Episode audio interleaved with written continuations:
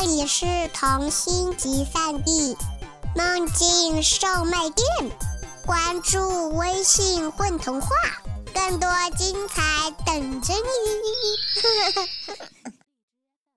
大家好，欢迎收听《混童话》，我是主播有只蝎子在唱歌。过年了，大家知道年兽平时都在做什么吗？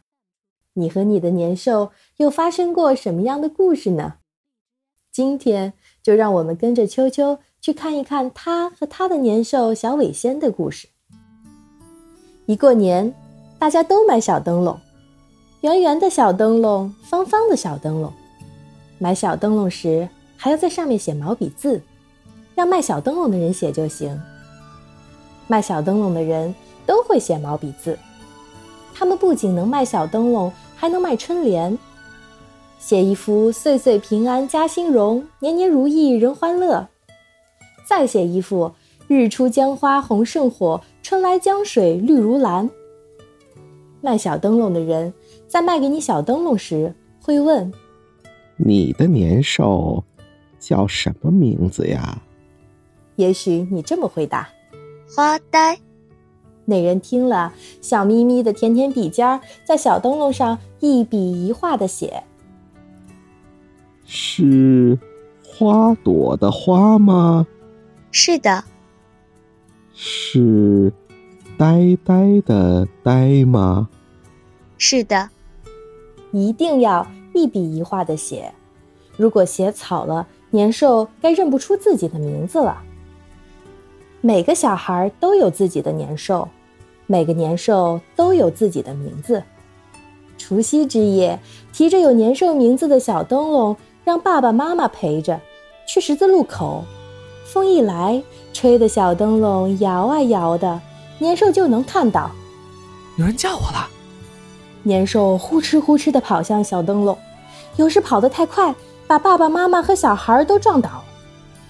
快带我回家！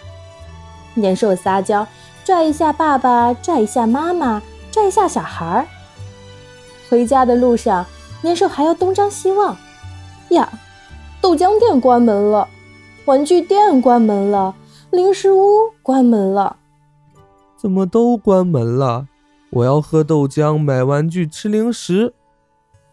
他晃着大脑袋，一脸不高兴。因为过年了嘛，我们回家喝豆浆，玩玩具，吃零食。爸爸妈妈和小孩都安慰他。除夕之夜，满大街都是东张西望的年兽。你信不信？信不信？信不信？那个小姑娘是谁？你指一指远处，问我。哦，那是秋秋了。大个子秋秋拎着他的小灯笼在等年兽呢。他撅着嘴巴，一点儿都不高兴。这么大的人，还来等年兽？秋秋妈妈看看周围，而且还必须我们陪着。嗯。球球爸爸打了个大哈欠。我来了，我来了！一个大年兽跑过来，弯腰瞅瞅秋秋手里的小灯笼。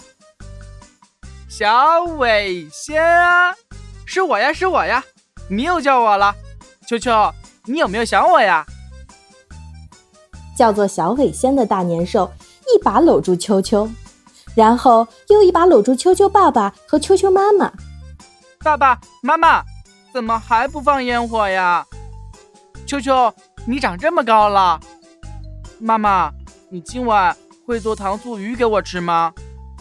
走在路上，小伟仙一边东张西望，一边问问题。最后回到了秋秋家，饺子都包好了，摆在桌上。糖醋鱼和炸肉排也在，花菜和凉拌木耳也在。鞭炮声响起来，焰火升到夜空里。电视机里的节目怎么也听不清，小尾仙乖乖坐在桌边，转着眼珠数盘子。一个盘子，两个盘子，三个盘子。秋秋拿出与小尾仙合影集给他看，影集里面有如下照片：五岁的小尾仙和五岁的秋秋合影，六岁的小尾仙和六岁的秋秋合影，七岁的小尾仙和七岁的秋秋合影。小尾仙，你都长大了，为啥还是小尾巴？我就是尾巴小，所以才叫小尾仙呀。小尾仙和秋秋一家吃了年夜饭，吃饺子的时候一口一个，吃糖醋鱼的时候还被刺卡到了。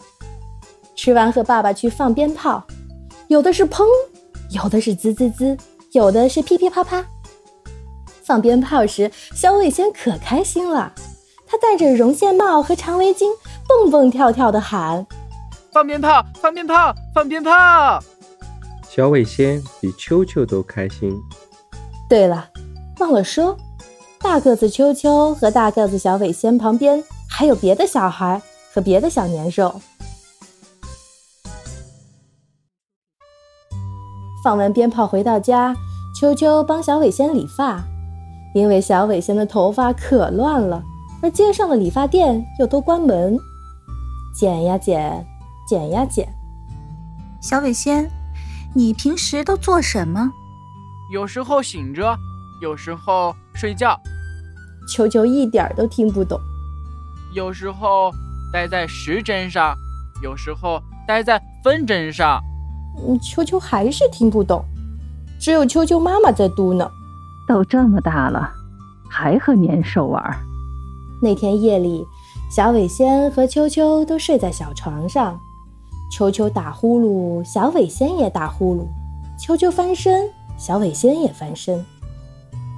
第二天一早是大年初一，小尾仙不见了，与小尾仙合影集里多了一张照片。二十七岁的小尾仙和二十七岁的秋秋合影，根本就没有谁规定长大了就不能和年兽玩嘛。